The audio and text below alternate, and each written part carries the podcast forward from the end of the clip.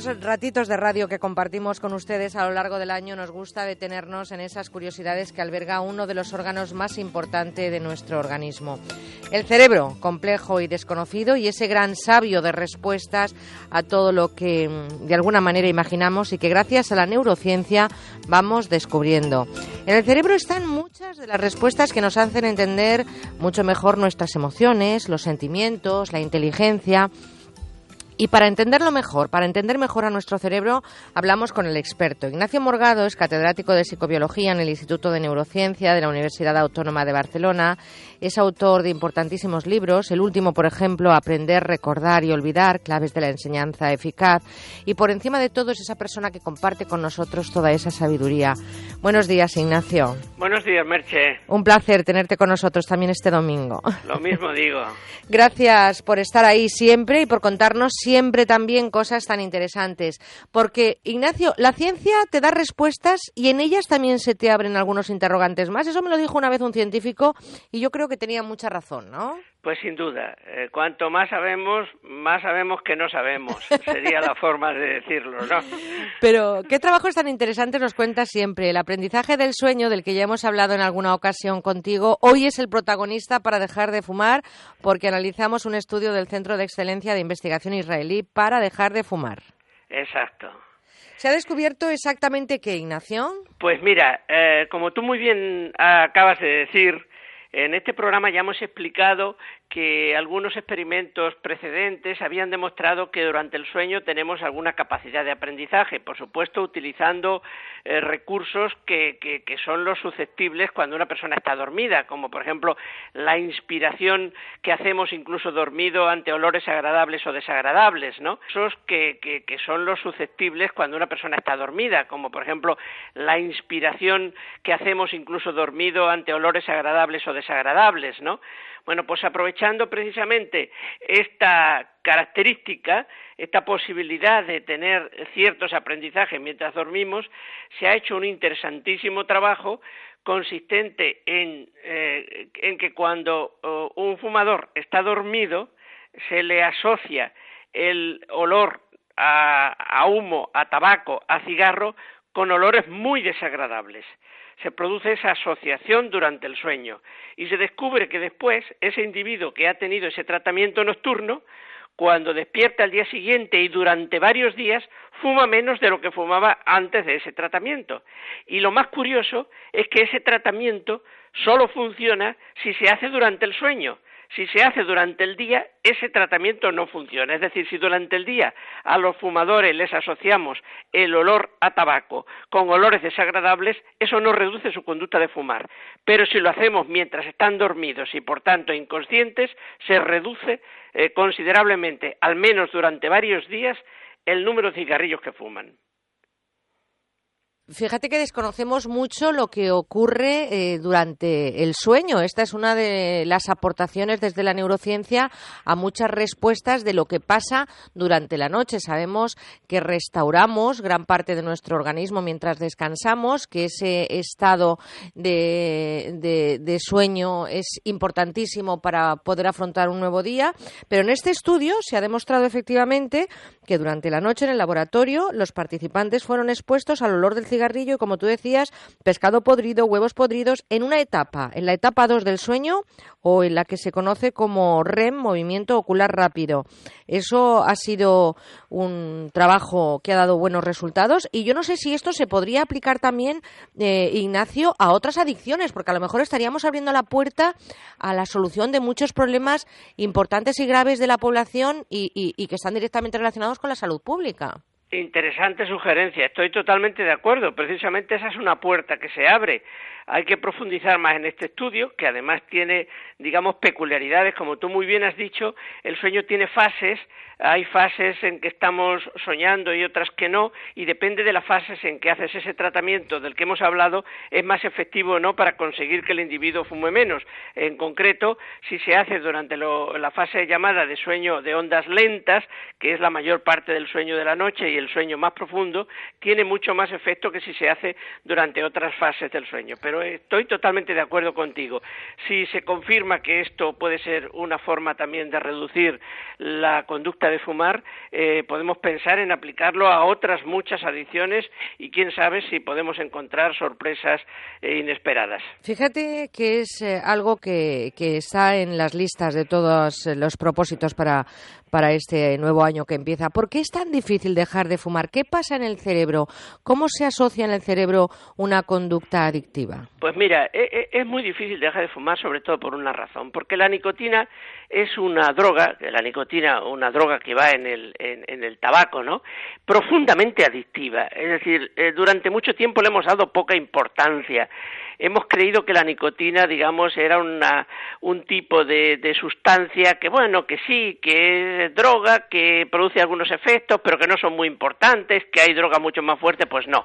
La nicotina tiene un poder adictivo eh, tremendo, afecta al sistema nervioso, afecta al, sistema respiratorio, al sistema circulatorio, al sistema digestivo, pero sobre todo afecta al cerebro, disminuye la capacidad de concentración, promueve la, la activación de ciertas sustancias químicas como la dopamina, muy relacionadas con el refuerzo, etcétera. Es decir, que incluso prescindiendo de los efectos que la nicotina y otros componentes que lleva el tabaco pueden producir sobre el cuerpo, solo con que hablemos de los efectos que la nicotina puede eh, generar en el cerebro, ya tenemos ahí mm, materia extraordinaria para sentirnos muy preocupados y sobre todo para entender por qué es tan difícil dejar de fumar. Fíjate que tú has nombrado algo importantísimo, cómo afecta al cerebro. Se ha hablado mucho de lo que ocurre con las drogas. Em, eh, con las drogas eh, sintéticas, con las drogas que, que, están causando sin duda estragos en, en la vida de muchas personas, pero realmente la nicotina, ¿cómo afecta al cerebro? Pues mira, eh, como estoy diciendo, en primer lugar, disminuye mucho la capacidad de concentración, puede llegar a producir mareos en personas que no están habituadas a ella. Obviamente, cuando una persona fuma con regularidad, pues ya está adaptada, eh, ya tiene una cierta, em, digamos, em, habituación, ¿no? A la droga y ya no le produce todos esos efectos. Pero la nicotina, eh, fíjate, en, una ocasión, para que, puedan eh, entender nuestros oyentes lo peligrosa que es la nicotina, hubo un tiempo en el que aquí en nuestro laboratorio del Instituto de Neurociencia de la Universidad Autónoma de Barcelona trabajamos con nicotina. Y la nicotina original, la, la, básica, viene en líquido, es líquida, es líquida. Bueno, pues era, mm, no te puedes imaginar lo protegida que venía. Eh, una cajita dentro de otra cajita y esa dentro de otra y de otra y de otra, porque es que solo el tocarla con los dedos, la nicotina líquida, es tremenda. Si la nicotina que hay en un cigarrillo la, la, la extrajéramos en puridad y la inyectáramos directamente en vena de una persona, podía llegar incluso a matarla. Es decir, es tremendamente peligrosa porque activa, es una droga estimulante, activa extraordinariamente el cerebro, las neuronas, produce activación, digamos, de la dopamina, que es esa sustancia neuroquímica muy relacionada con los procesos de refuerzo y por tanto también eh, indirectamente con los procesos de adicción. Es decir, son muchas las cosas que hace la nicotina en el cerebro y en el resto del organismo. Pues fíjense ustedes que hemos hablado, insisto, de drogas duras, de drogas de sintéticas, hemos hablado del alcohol y hoy estamos contándoles lo que pasa en el cerebro con la nicotina. El síndrome de abstinencia, ¿cómo lo vive nuestro cerebro? Pues muy mal, muy mal precisamente porque se caracteriza porque cuando el cerebro, las neuronas, los circuitos neuronales se han acostumbrado, digamos, a funcionar con una determinada sustancia que le llega con regularidad, en el momento en que esa sustancia desaparece, en el momento en que esa sustancia ya no se ingresa en el cuerpo, por así decirlo, la echan de menos, funcionan alteradamente y producen todos esos eh, mm, cambios en el organismo que la persona, digamos, que los vive, lo experiencia de manera muy negativa, como mareo, como nerviosismo, como malestar, como una apetencia tremenda por, por, la, por la droga. En este caso, mm, quizás lo que es destacable es esa, ese mito que hay de que la nicotina solamente tiene digamos, efectos, por así decirlo, psicológicos, ¿no? Síndrome de dependencia psicológico, y eso es menos grave que, que, los otros síndromes, ¿no? Que los, que, que los más físicos, dicen algunos, que produce la nicotina, la, la, heroína, ¿no? Bueno, pues mentira, mentira, no existe una dependencia psicológica.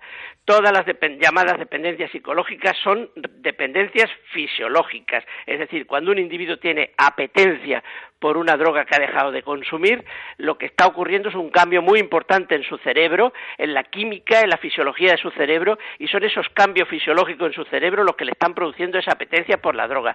Por tanto, nada de dejarnos engañar por lo que pudiéramos considerar un síndrome de abstinencia light, suave, que no tiene importancia y seguir consumiendo.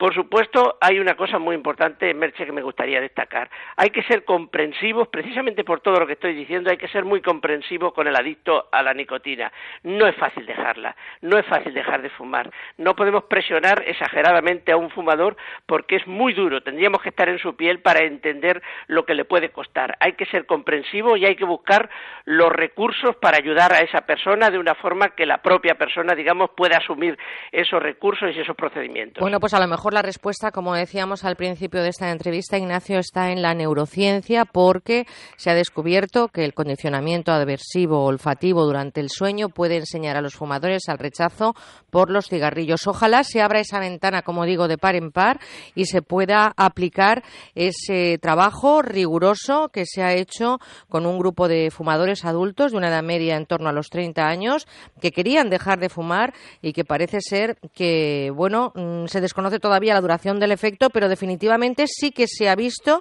que con este trabajo interesante ha habido una reducción en el consumo. Por lo tanto, esa sería una puerta, ¿verdad, Ignacio?, que se podría abrir o por lo menos intentarlo para ayudar a tantas personas. Sin duda, se ha hecho con 66 personas, 23 de ellas mujeres de aproximadamente 30 años y se ha visto un efecto interesante, positivo, que hay que seguir profundizando. Yo no quiero decir que esto vaya a ser la fórmula milagrosa para conseguir lo que desearíamos, que es que la gente adicta deje de serlo, a la nicotina, al tabaco, pero sí puede ser una forma más de ayudar a la gente que está luchando por ello. Desde luego, eh, Merche, hay una cosa también que quiero destacar.